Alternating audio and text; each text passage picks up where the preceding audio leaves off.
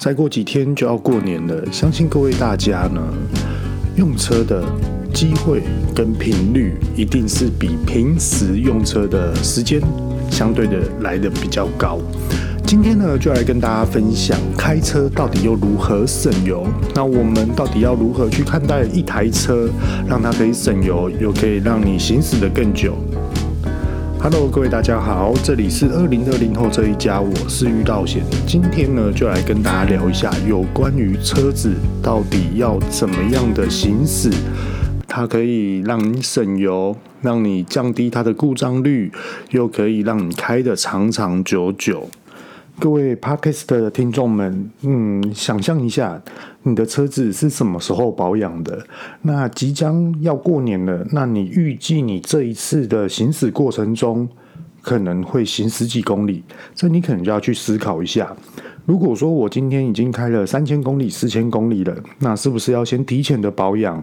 那如果说过年期间呢？哎呀，车子刚好要保养的里程数了，可是车厂都没开，那这个时候你可能就要预先的先来去更换机油、机油滤芯这些等等的胎压检查，降低譬如说我们今天走水穴、国道五号，然后发生了一些的车子的小问题，把这些的几率降低。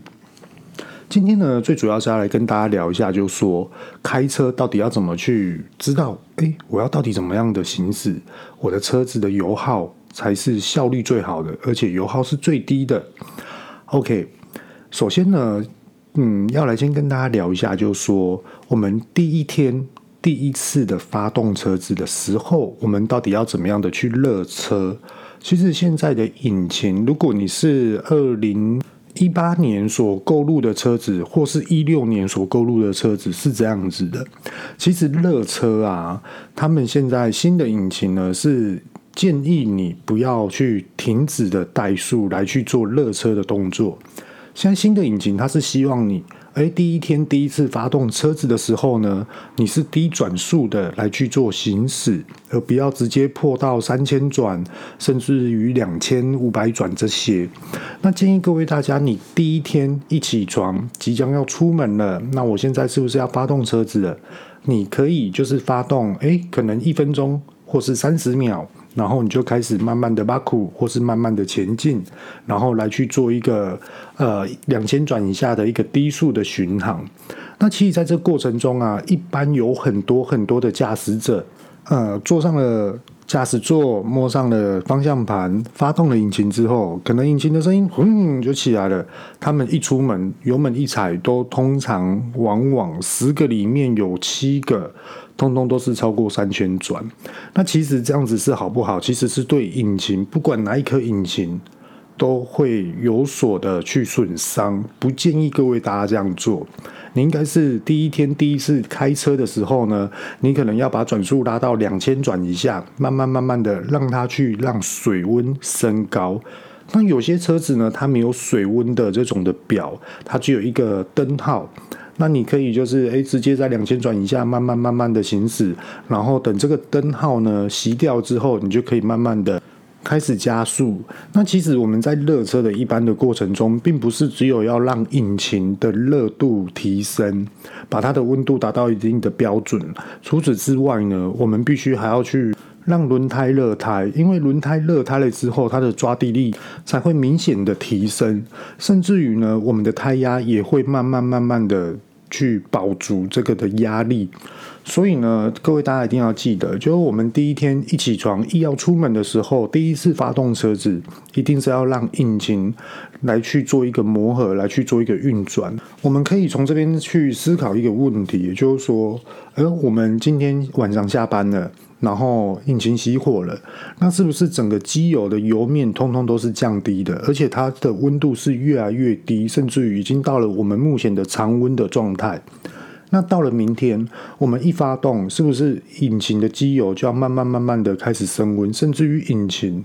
所以说，在这种的循环之下呢，建议引擎一定要达到一定的温度之后，我们再来去正确的来去，比如说两千转到三千转的过程中来去行驶它，这样子会来的比较好，就有点像是譬如说，嗯，我们今天。开车比较快，比如说我们今天要去开山路，比如说我们今天要下赛道，其实有时候我们都会刻意的去踩刹车，为什么呢？因为要让刹车的来令片呢提升到一定的温度，而不要让它非常的低温。那当然了、让它的温度提升之后，它的刹车效果会来得更好。那很多人就很怀疑啦，就说怎么可能？很多人都为了要。呃，譬如说降温啊，刹车来令片要降温，刹车碟盘要降温，还有人去增加、增大了 intercooler 冷却器。那你这样子说要升温，有点不太对劲。其实跟大家直接说明哈，我们如果说在一个非常剧烈驾驶的时候，这个时候呢，引擎的降温就是非常非常的要求。可是如果说我们今天在行驶的过程中，为了要爱护车子，达到的就是要达到引擎的适当的工作温度为主。那再来呢，各位大家都应该都知道，就是说，哎呀，我好喜欢车子哦，然后我的梦想啊，就想要买车。嗯，可是呢，买了车之后，并不是只有这么单纯，我们还要懂得去养车。那其实说到养车，倒不如就去爱车。那我们到底要怎么样的去爱车，可以才能是真正的代表说，哇！我做这样子的水准，我做这样的动作才是做到一个标准化。这边呢，也就要来跟大家讲一下相关今天的主题，也就是说，到底要怎么样的开车，它的油耗才是最省的。建议各位大家去看一下你的转速表。如果说各位大家现在在行驶你的车子的过程中，你先了解一下，说你现在转速是多少？现在目前哦，那如果说你的转速现在已经破三千转了，那我建议你呢，可以试着让转速降下来。可是转速降下来之后，你的速度也会跟着降低。比如说，很多的车子，呃，在高速公路上，我们行驶了一百一十公里，转速可能会来到了两千转。那也有一些车子呢，它在一百公时速一百公里的时候，它的转速可能只有达到了一千八百转，甚至于一千七百转。那这边也跟大家分享一下，一般驾驶看时速，专业车手他是看转速。所以说呢，如果说你真的是想要作为一个专业的车手呢，建议各位大家可以先去了解一下你车子的转速，因为车子的转速才是表达给驾驶最终最终的一个的，嗯，了解车子的状况，了解现在车子适不适合在怎么样的情况下来去做这某一些的事情。那我们今天为了要达到省油。今天转速三千转跟一千七百转，跟各位大家讲一下，一千七百转的情况下是最省油的。但有些车子呢，它比较特别，譬如说从二零一八年、二零一六年这些之类后续推出的新车引擎，很多的车子都是为了要让转速降低，速度可以定速的巡航之下，达到经济又不会去污染环境所设定的。所以呢，各位大家来去思考一下哦。你的爱车，当你嗯红绿灯刚起步的时候，你在踩油门，那它的转速都会达到多少？会超过三千转吗？或是两千五百转？通常我自己在开车，呃，我会控制在一千五百转，有时候只会达到两千转，因为我觉得一般的车子。就以一般的、我们不要去讲说什么斯巴鲁 WRX 啊，还是说什么尼桑啊，什么三五零 D 这些。除此之外，其实我们在起步的过程中，你可以去把它拉到一千五百转，其实这样就够了。跟各位大家分享一下哦，其实一千五百转的时速差不多都是在五六十，差不多都是在这个地方。那如果说我今天呢，可能到了一千六百转到一千七百转，时速可能都来到七十到八十。这每一台车的定义都不一样，只有你自己可以来去了解你的车子的状况。因为就算哦，就算是这样哦，如果说我们今天是同年份的 Altis，同年份的 Focus，同一款车，同一样的时间购买，会因为我的保养方式跟你的保养方式得出来的一些的转速跟一些的公有的一些的数据会有所不同，一定会有所不同。就算是温度环境。在一样的情况下，会因为个人的保养问题，一定有有所落差。所以呢，保养它是真的非常非常重要的。上一集有讲到一个机油的作用，认识机油的番号。那其实机油到底什么时候加呢？这个在另外一集的时候再来去跟大家做分享。那讲到转速，我们就来讲更细一点的状况。今天如果我红绿灯哦开始变绿灯了，然后我开始起步，那你希望呢车子可以省油？其实那时候你可以温柔的去踩踏你的油门，而且不会去阻碍到你后方的来车。如果你觉得你后方的来车觉得哇，他已经在紧逼我了，那我会建议你为了省油，你就先让道。你不要因为为了省油之后，后面的车逼你，那你就跟着加快，因为达到的你要省油的目标就会失去了。那话说回来哦，如果说你今天是一个在嗯不会去阻碍到别人的行驶速度的话，你可以从一千五百转定速在那个地方，然后慢慢慢慢的行驶。其实你到了一千五百转哦，你那时候的时速其实也不慢了。最起码以我的经验个人来看，差不多都是在五十到六十之间。那五十到六十之间，我们在市区的行驶的时速来讲，都是符合法规而且是安全的情况之下。那如果说我今天在开高速公路，到底要怎么去看我的转速呢？跟各位大家聊。最有经济效率的转速是在两千转。如果说我今天开高速公路，哇，我的档位可能来到了差不多一千七百转，甚至一千六百转。其实这样子对引擎到底健不健康，其实这没有一定的答案，这都是看个人。那通常有这种车子的变速的一种的中传比的话，通常呢都是比较来的昂贵的车种哦，因为它可能档位就会来的比较多，可能都有十几档的这种的车子，像譬如说宾士这几年所出的一些。新车啊，还是说奥迪啊，这些他们的转，他们的档位都来的相对的有点比较比较多。那比较多的情况之下，其实对车子来讲，就是为了要把它的，嗯，比如说我今天达到了可能时速一百八，以往的车子搞不好那种转速都已经达到了四千五百多转。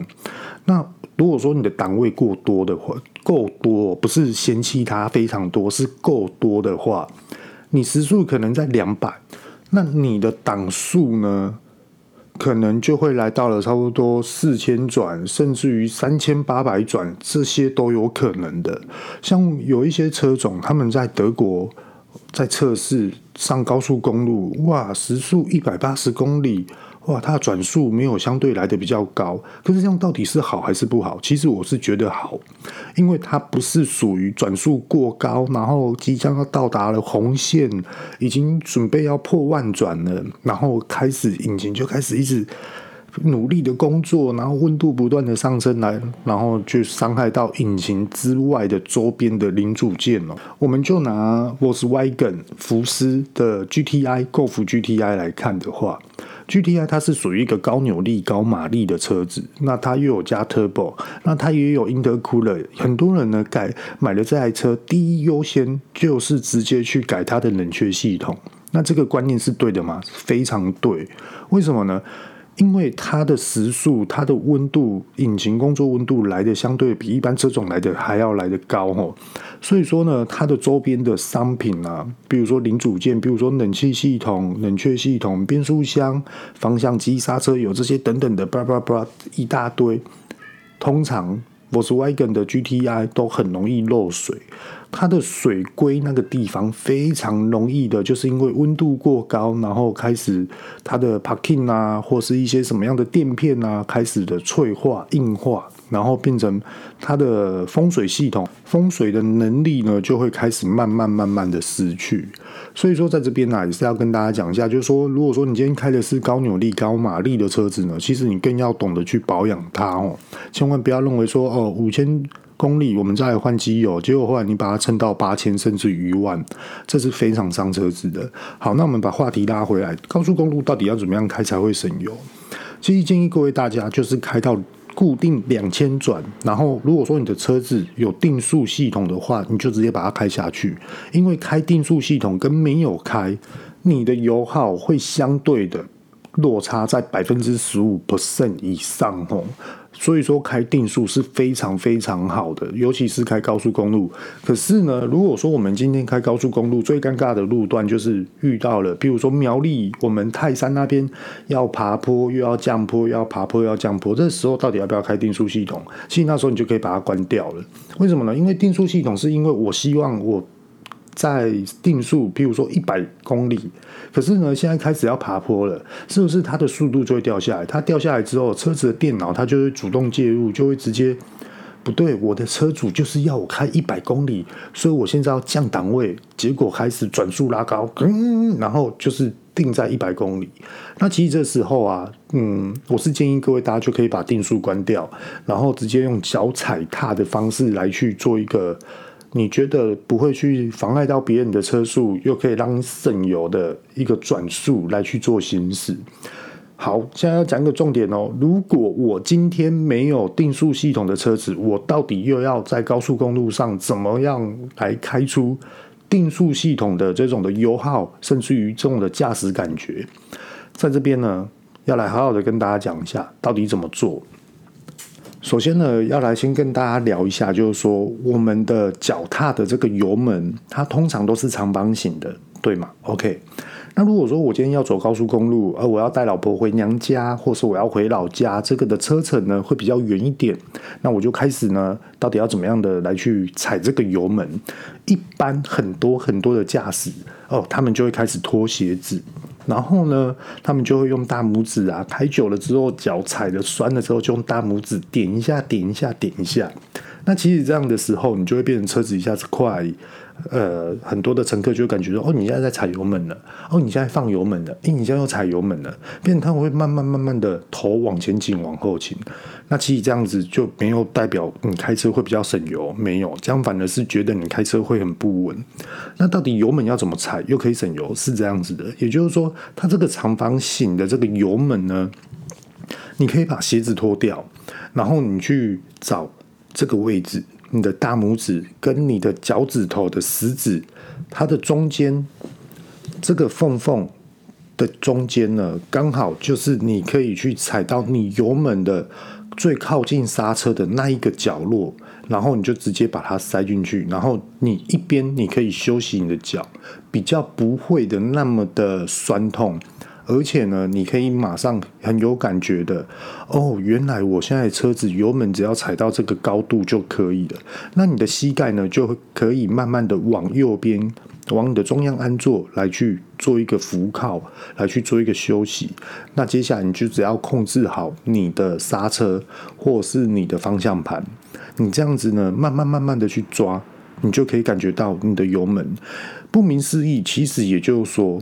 我们在踩油门的时候，千万不要认为说，哦，对啊，我现在就踩油门，然后结果你只有用脚趾头的感觉来去踩你的油门，其实这样是错的。尽量是利运用你的脚趾头再往下，也就是说你的这个第一个关节的地方呢，来去做一个油门的一个踩踏的感觉感受，它的深度，它的高点。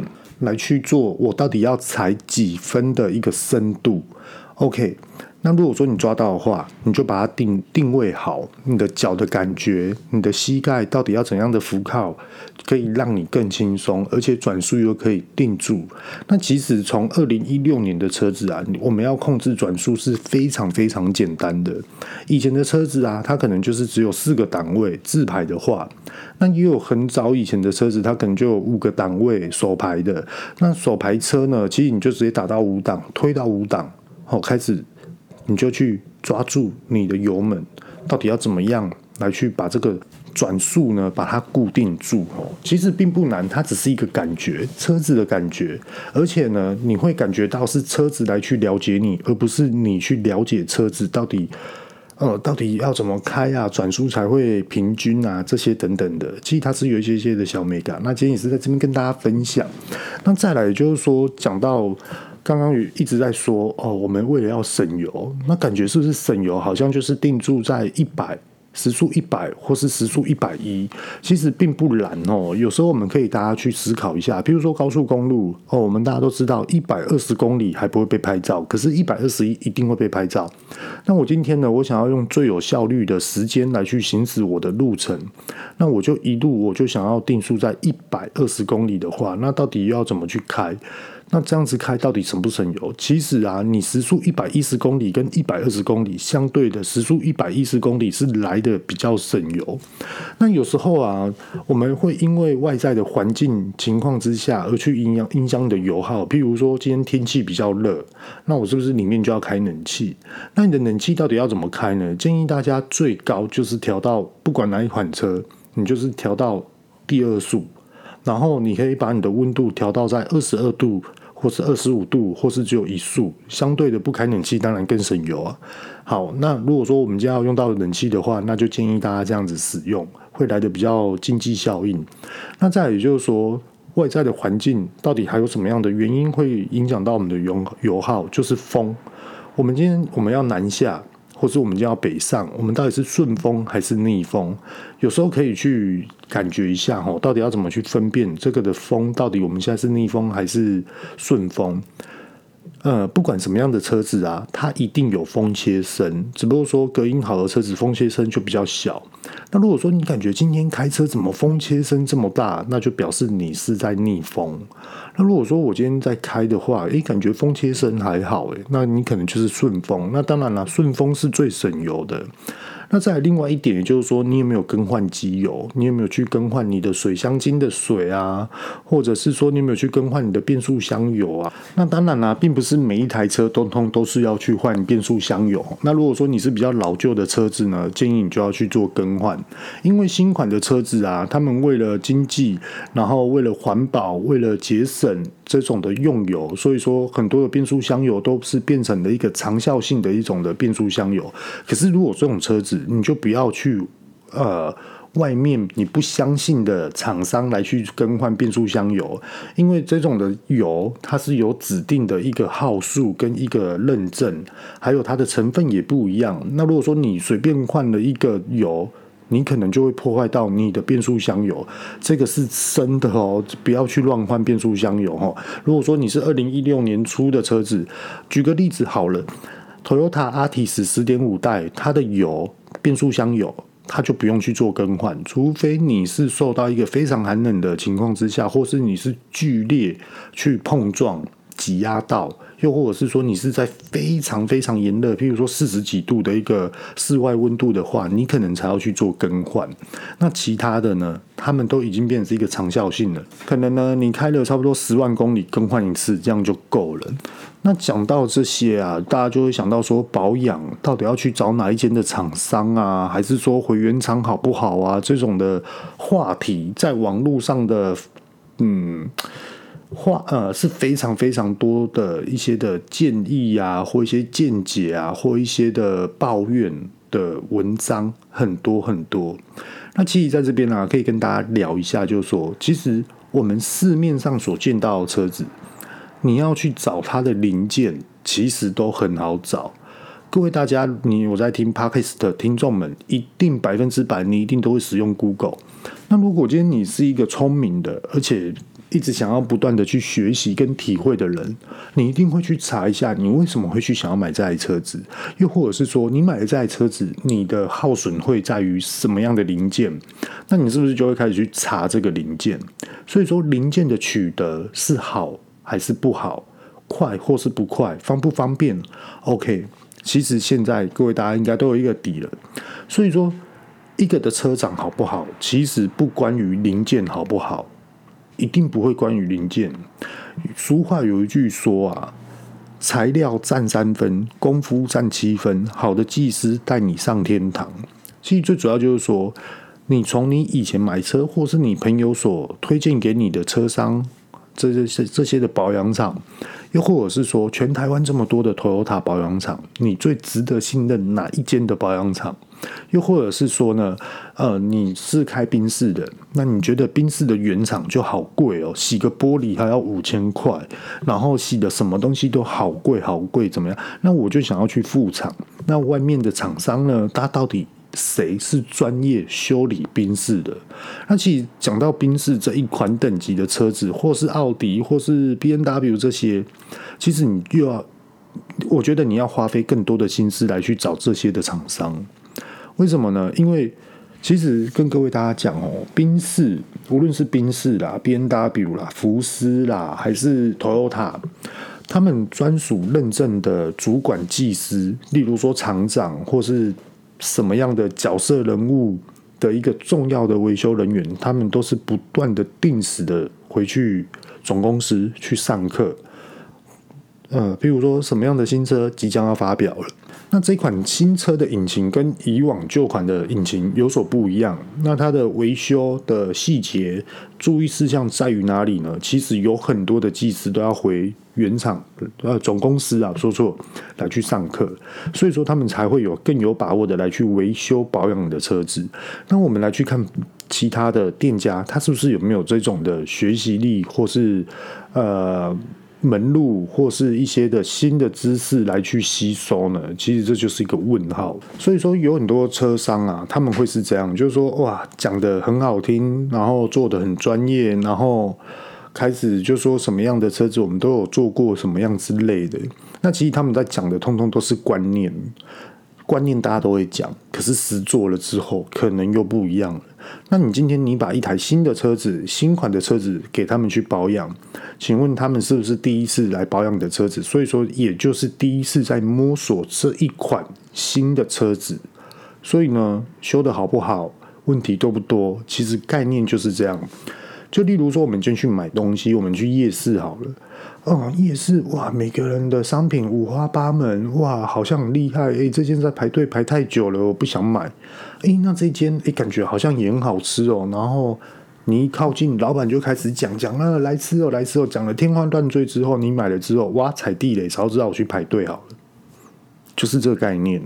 所以说保养啊，其实就是你要去花多一点的时间，还有就是口碑好的，然后你觉得比较实在的。然后来去给他做服务。